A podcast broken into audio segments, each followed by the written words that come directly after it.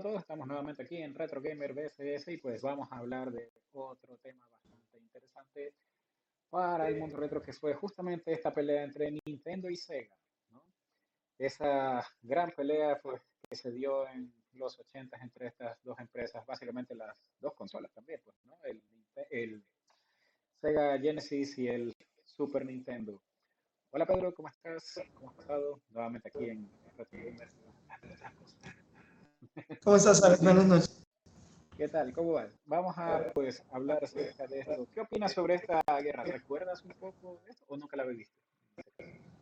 Sí, yo tuve, la oportunidad de vivir la guerra Sega Nintendo mientras trabajaba en Nintendo y fue fue realmente un una batalla campal, ¿no? Era una masacre. Eh, desde, desde el Sega Master System, que no, no lo vivimos en, en, Latinoamérica, al menos en el Ecuador, no recuerdo haber visto Sega Master System, eh, que era quien competía contra el, contra el NES, contra el Famicom, hasta la llegada de, Super Nintendo y la respuesta de Sega con el, con el Mega Drive, ¿no? con el Mega Drive en, en, en Europa y en, y en América el Sega Genesis.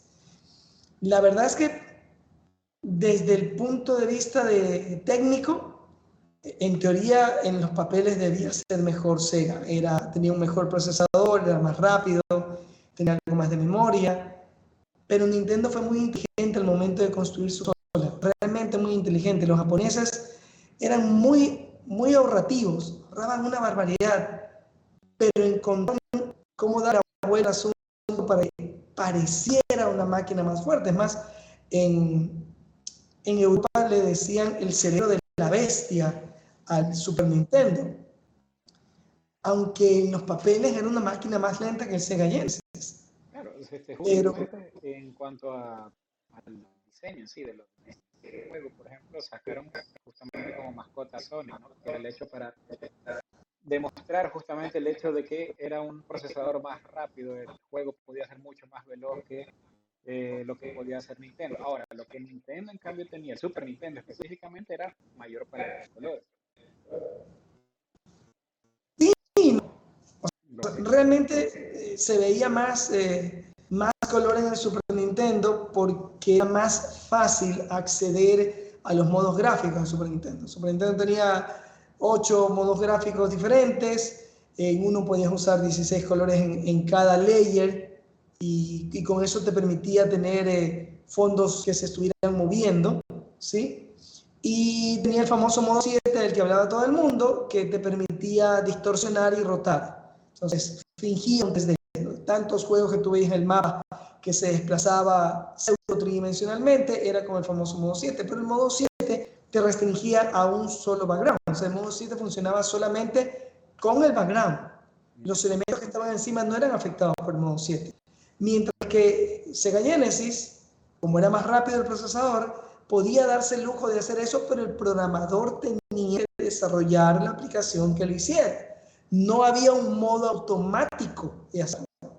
Y eso era lo que complicaba las cosas para los programadores. Tienes que tomar en cuenta que no es como hoy en día, un juego se demora tres años en salir.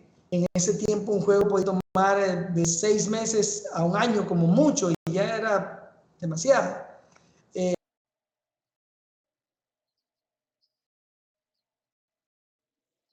Nintendo, ¿no? Eh, en audio, eh, Super Nintendo también tenía una ligerísima ventaja en cuanto a canales de audio, pero en cuanto a calidad de audio, era mejor el Sega Genesis. Estaban muy, muy encontrados, realmente muy encontrados. Y yo me atrevería a decir que si le metías un poco más de maña a Sega Genesis, podías obtener cosas mejores que en el Super Nintendo, inclusive 156 colores del Super Nintendo.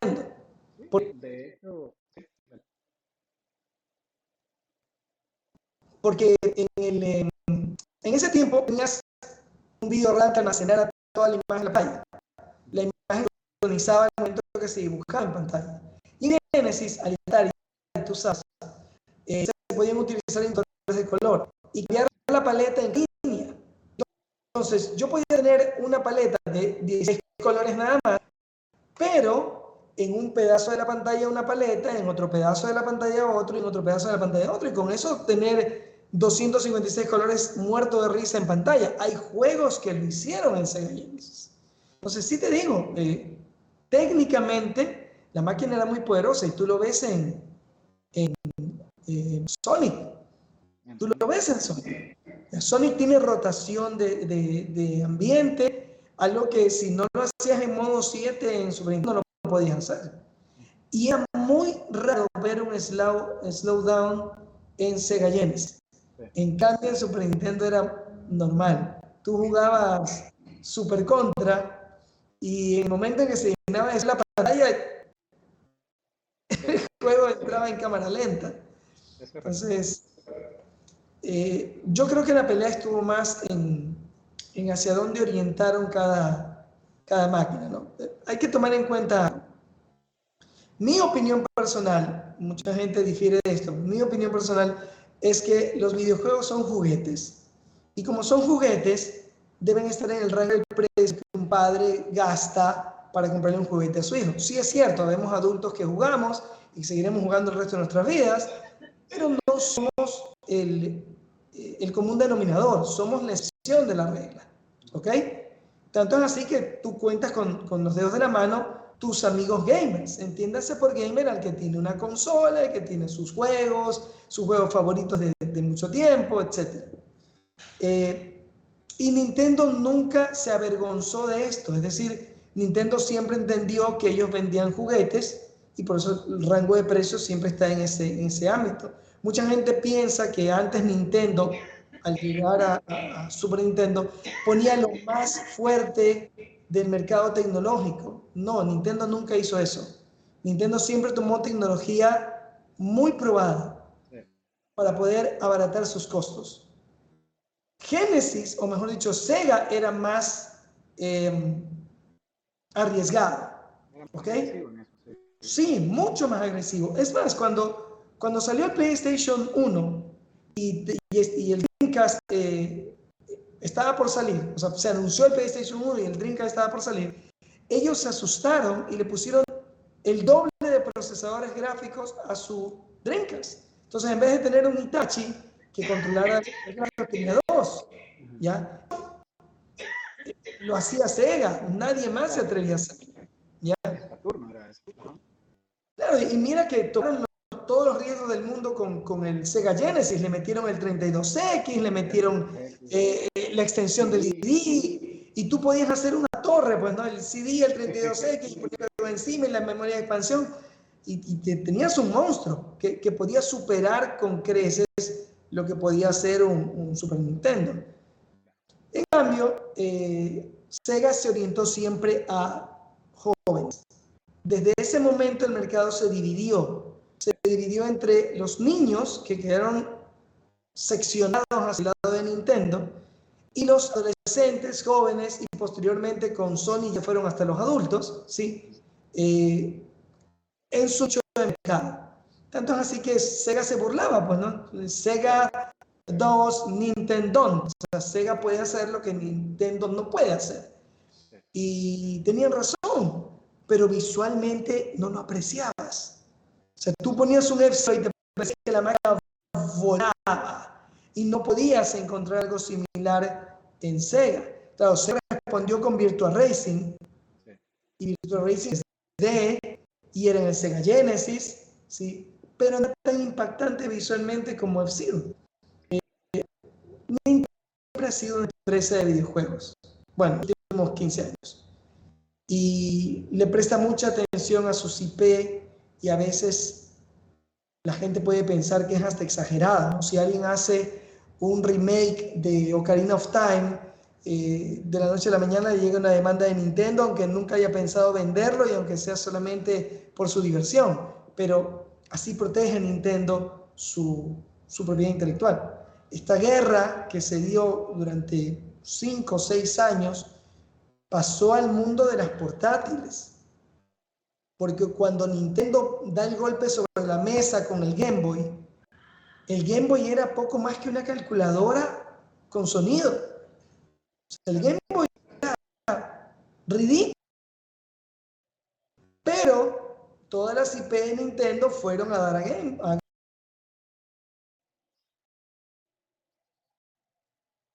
Tú veías un Zelda eh, eh, Awakening, entonces tú decías, el mismo juego que tengo en mi consola casera lo tengo en portátil. No, no era cierto. Pero en tu cabeza de niño funcionaba así. Y Sega contraatacó con el Sega Game Gear. Y para quienes tuvimos un Game Gear en la mano, el Game Gear era otra cosa. Otra cosa. Estaba a otro nivel. Era como querer comprar un, un Nintendo con un Super Nintendo. Así de, de serio era, era la diferencia. Pero se te iban las pilas en tres horas. Eso era lo malo. En cambio, un, un Game Boy pasabas tres jugando. Y eso, tres días jugando. Y eso es lo que hizo que sea realmente portable, porque la gente realmente. Es lo mismo acá con el. Exactamente eso. El Lynx era una maravilla de máquina. Por muchísimo hoy en día era una máquina que estaba adelantada a su época más, tenía un chip para escalar, rotar, tipo modo 7, que posteriormente tuvo el Super Nintendo. O sea, estaba realmente adelantado a su época. Pero las baterías no duraban nada. Sí, pues entonces se acabó lo portable. Sí, eso, eso fue terrible. Y en ese sentido sí, sí, sí cambió. Pero también en el caso de, este, por ejemplo, Genesis con, con, el Super Nintendo está el hecho de que, por ejemplo, sí se orientaron, como tú dices, diferente, porque terminó, ganó en ese sentido más terreno, por ejemplo, eh, Sega con los juegos de deportes, se movió mucho más con los de deportes y aparte también con los juegos más, entre comillas, sangrientos, como por ejemplo Mortal Kombat. Eh, en cambio, por ejemplo, en Super Nintendo tenías Mortal Kombat, pero censurado, la sangre es verde. Y algunos otros juegos también iban por ese lado. Entonces, el Genesis iba más para, juvenil. Claro. Es ese concepto general, ¿no? El concepto general que abarcaba ambas máquinas. Tú tenías Wolfenstein 3D, pero eran perros, eran ratas porque un juego de Nintendo no podía matar perros. O sea, y no era sangre, sino que era, era algo verde. Eh, mientras que eh, Sega eh, iba al límite, ¿no? Iba al límite de los límites. Esto empezó a cambiar o trató de cambiar en la siguiente generación, cuando, cuando se enfrentaron nuevamente, cuando Sega salió y sorprendió al mundo con su Dreamcast, que lamentablemente por, por escuchar a quien no debía, terminó muriendo. Em, y Nintendo se demoró demasiado en sacar su Nintendo 64. En Nintendo 64, Nintendo le da libertad a Rare y Rare te saca un juego como Conquer Bad for Day, que te parecería impensable en la plataforma de Nintendo unos años atrás, pues, ¿no? El juego comienza con una ardilla borracha que vomita en pantalla. O sea, eso no lo hubiera visto nunca antes en, en Nintendo. Entonces, date cuenta que la presión de Sega fue tal que Nintendo dio su brazo a torcer en cosas que son parte de su filosofía, de, de, su estructura básica, que hoy en día lo sigue manteniendo. O sea, tú ves el catálogo de juegos de Switch y te cuesta encontrar juegos sangrientos. Eh, son juegos son juegos familiares, son juegos que puedas divertirte con tus amigos. Eh, y Nintendo siempre ataca el mercado AAA. Nintendo se mantiene en el mercado AA. Nintendo se mantiene en el mercado que, que un juego pueda ser desarrollado por 50 personas, que no les cueste más de 10 o, 15 millones de dólares, 20 como mucho, que seguramente es lo que costó eh, of the Wild, ¿ok? Porque eh, Nintendo sabe que no puede morir más de lo que puede masticar. Sony en sus años de bonanza sí pudo. Por eso se dio el lujo de sacar un PlayStation 3 a un precio tan económico siendo una tecnología tan avanzada. ¿Ok? Pero eso le pasó factura en el PlayStation 4 y le está pasando aún más la factura ahora con el PlayStation 5. Y Microsoft le está poniendo el pie en el pescuezo con el Game Pass. Entonces, las guerras de consolas continúan. Sega terminó muriendo porque Microsoft la envenenó por dentro. A ver, a ver, ¿cómo fue?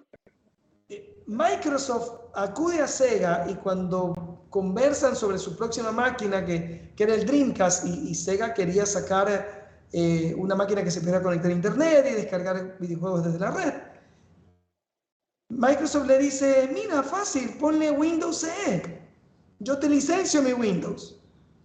Y eso le abre las puertas a Microsoft a conocer y entender la arquitectura de las consolas y cómo funciona el mercado y cómo se desarrolla la estructura de control de, de licenciatarios y cosas por el estilo. Eh, a la larga fue lo que le permitió crear Xbox. Entonces, Sony, eh, eh, Sony siempre se ha forjado a sí misma, pero Microsoft siempre ha entrado a punta de talonario. El juego emblemático de Xbox fue Halo. Y Halo fue un juego que Steve Jobs en una eh, Mac World anunció como un juego exclusivo para Mac hecha por Bungie, que era una empresa que solamente hacía juegos de Mac. No me acuerdo de eso. Y dos semanas después, Microsoft compró Bungie. Y el juego no salió para Mac, sino que salió para Xbox. Y, lo puedes buscar, puedes, puedes entrar a YouTube y buscar el eh, Steve Jobs presenta Halo. Entonces, Microsoft siempre ha tirado de la chequera para cubrir las falencias. Bueno, al fin y al cabo eso es lo correcto. Es la filosofía. sus falencias. Desde el DOS. Desde el DOS. Y Sega cometió el craso error de las puertas y ya viste lo que pasó. Ahora solo y, y mira, eh, en, en Europa, en buena parte de Europa, Génesis tuvo liderazgo en algunos países, en España fue muy fuerte, muy, muy fuerte, en Inglaterra también fue muy fuerte, eh, Mega Drive se conocía ya, mientras que en Norteamérica eh, Super Nintendo se impuso. Y al no haber una compañía norteamericana que generara videojuegos ya, porque Atari ya era un, acuerdo nada más. Mira, Atari trata de contraatacar con el, con el Jaguar y no tuvo los recursos económicos como para poder poner a desarrolladores a adelante productos y poder competir. No siempre la mejor máquina te permite. Sega tenía la mejor máquina que Super Nintendo y sin embargo eh, Super Nintendo por delante en muchas partes del mundo. ¿Por qué? Pues facilidad de programación. Eh, en su momento Xbox fue mucho más máquina que PlayStation y que GameCube, y sin embargo Xbox triunfó en el mercado. Eh, perdón, eh, PlayStation triunfó en el mercado y se llevó a todos por delante. El PlayStation 2 era un dolor de cabeza para la programación y el PlayStation 3 peor todavía. Tanto así que todavía no es un buen emulador de PlayStation 3 porque ni siquiera Sony puede ser un buen emulador de PlayStation 3. No siempre la mejor máquina triunfa en el mercado. Eh, en algún momento, eh, Yamauchi, presidente de Nintendo, dijo, la consola no importa. La consola es la caja que compra la gente para jugar Mario. Y de eso se ha dado cuenta Microsoft. Y Microsoft con su Game Pass se va a comer el mundo. Y Nintendo muy inteligentemente se salió de ese mercado, se salió del mercado de competencia tecnológica y tiene su mercado aparte y vive bien con su mercado aparte. Ah, eso lo le, funcionó muy bien con el Wii.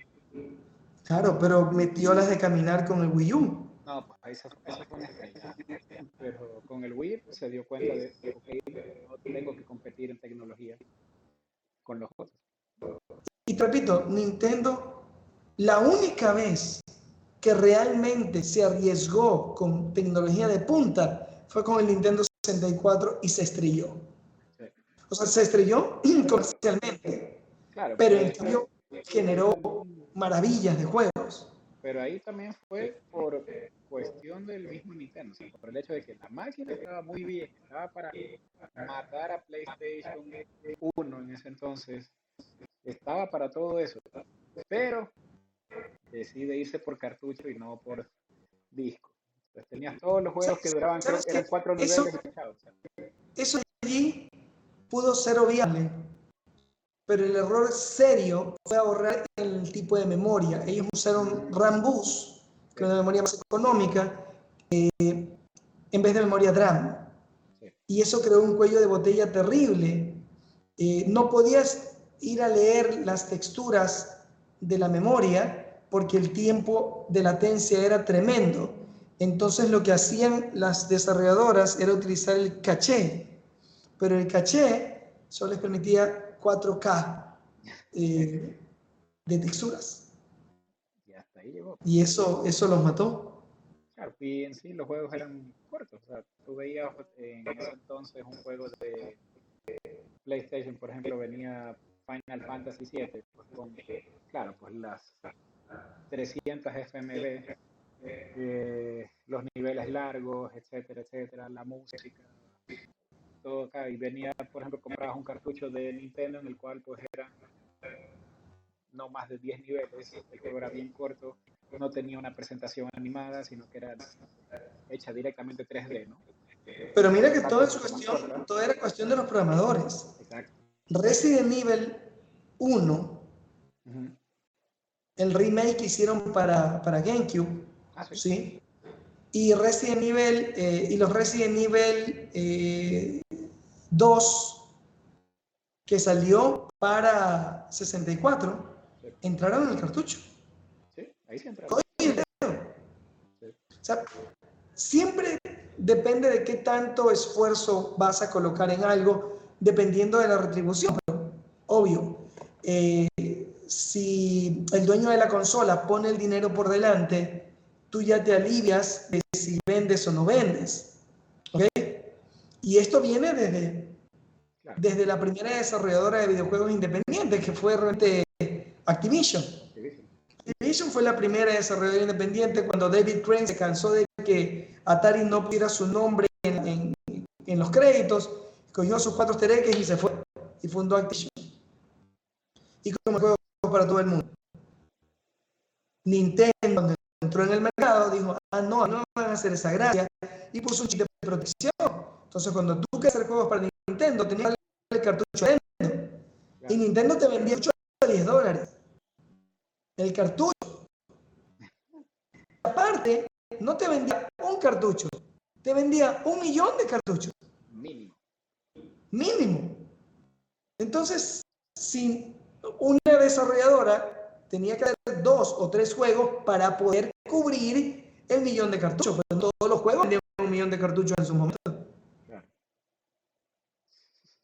Eso también fue un dolor de cabeza. Sega no era tan draconiana.